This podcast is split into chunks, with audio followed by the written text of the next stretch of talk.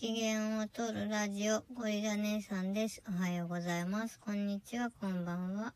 あなたの今日の気分はいかがですか？いい時は花丸ですね。悪い時も花丸です。悪いな、嫌だなって思う気持ちもあなたの大事なさ体の心のサインだと思うので、ぎゅっと抱きしめて優しくしてあげてください。今日はですね、えっと、DV 予防構成プログラムというのを今継続して受けているんですけれども、受けての感想というか気づきをアウトプットしていきたいと思います。私たち夫婦は現在 DV で、が原因でですね、子連れで私が夫の方から逃げ出して、で、まあ、いろいろ吸ったもんだして、夫が先にこう、予防構成プログラムを受けるようになりました。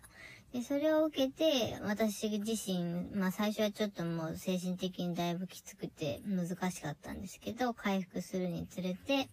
傷を癒すためにも、まあ、その、予防構成プログラムの傷、被害を受けた方の傷ですね、をこう癒すべく、まあそういうプログラムを受け始めました。で、その中で、受けている中で、こう自分の中の加害性にも気づいてですね。で、その今度は、夫が受けているものと同じ予防構成プログラムの加害性のの方にフォーカスをする内容のものを受けているという状態です。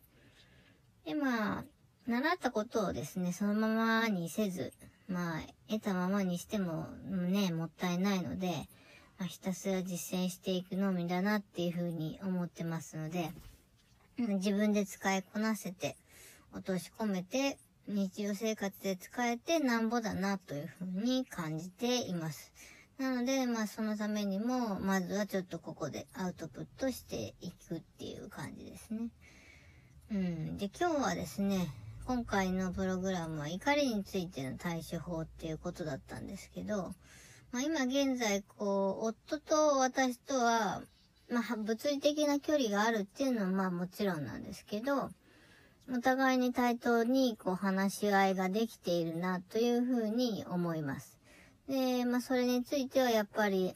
夫自身が、あの、自分の中の加害性に気づいてプログラムを受けて、まあ、本当にその自分自身変わりたいと思って、で、一生懸命それを実践してくれているからこそだと思っていますし、私自身も、まあ、これから、どう、その、うん、自分自身の加害性を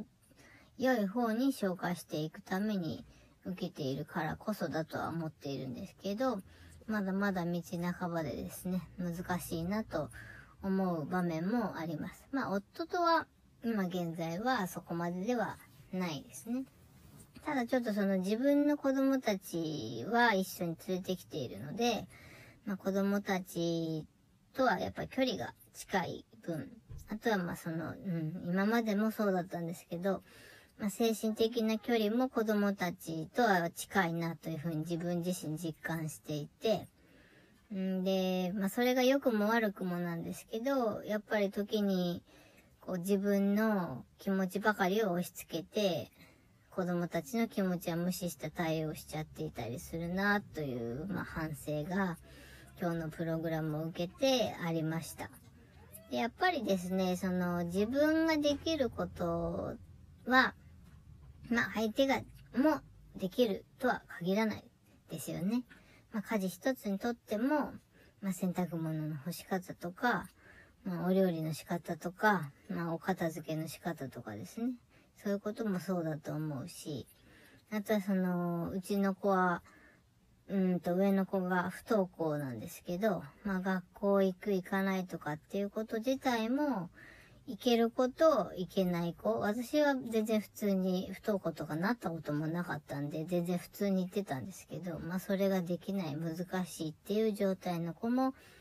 いるんだなということを我が子を通して学んでます。で、あとは、まあ、うん、自分と子供たち、それぞれ、それからまた夫とでは、まあ、それぞれの人生において求めているものが違うということを、やっぱりちょっと理解するということですね。完全にやっぱり同化することはできないし、いつか子供は自立して自分で生活していく、生きていく。で、まあ、夫と私自身は今現在別居していますけれども、やはり、まあ、どういう結果になろうとも、それぞれの人生を歩んでいくわけなので、やっぱりその、ね、線引きというか、そこは自分とそれ以外の他人とでは、まあ、違うと。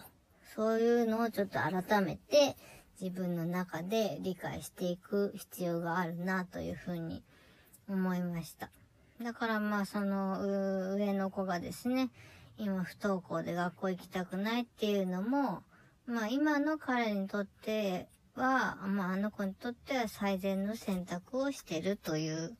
ことかなというふうに捉えています。まあそれ以外に方法がないからそういう選択をしているということで、まあ私自身の気持ちを言えば、まあ言ってほしいけど、でもまあ力ずくで活かせるのもおかしいなっていうふうに思うし、まあ今はそう彼の選択を尊重しようというふうに思って動いているところですね。でまあ私自身にができることについて、うん、考えるようにはしてるつもりなんですけど、まあ日常的なこう会話の中でですね、まあどうしてもこうムッとしてしまったりとか、なんか傷つくことを言われたりとかですね。うん、そういう時にこう、怒りが出るというか、まあ、イラッとするわけですよね。それをこう、どう消化するというか、対処していくとか、まあ、我慢するっていうのが今一番手っ取り早いし、今までもそうしてきたんですけど、やっぱり怒りは二次感情なんで溜まってくんですよね。だからまあそれまでのものとかいろんなこう理由があって、それが積み重なってこう怒りとして爆発してしまうので、そうならないためにはどうするか、まあ、余裕を持つのか、まあなんかこう気分転換したり発散するのか、あとはこう自分を磨いて自己検算して器を大きくしていくのか、うん、まあ選択肢理論心理学を学んでこう、ね、いろいろ人間関係を、周りの人との関係を良くする努力をするのか、まあいろんな選択肢はあるなというふうに思いますね。で、まあなんかそういうのをこう、もろもろこう今すごくインプットしている状態なんですけど、まだまだ私は頭でっかちだなというふうに思っていて、やっぱりこう、それが実際の生活、日常生活で使いってるかっていうと、まだまだ使えていないなというふうに思いますね。その、うん、過度にちょっとこう相手に合わせてしまったり、まあ、逆にこう自分を押し通しすぎてしまったりとか、まあこう気を使いすぎてしまって疲れちゃったりとかですね。なかなかこう、今探り探りな状態だなっていうのを改めて今日は感じました。まあやっぱり日々実践というか、自分、まあ、完璧にっていうわけじゃないんですけど、やっぱり自分でこう得たものをプログラムをせっかく受けているから、自分で使いこなせるようになるっていうことが何よりも大切だなというふうに思います。で、まあ学んで得るだけではまだまだ足りないと思いますので、こういうね、あの、アウトプットをして、改めて自分はやるんだと、こう頑張ろうねっていうことをこう自分自身に言ってるような状態です。うん、また、ね、いろんなことが毎日毎日こう子供とたちと過ごしてるとあるわけなんですけど、まあ、そこにこう、また、もしかしたら夫と一緒に住むかもしれないし、また、はたまたこう、夫はまだ別で別居したままの状態で、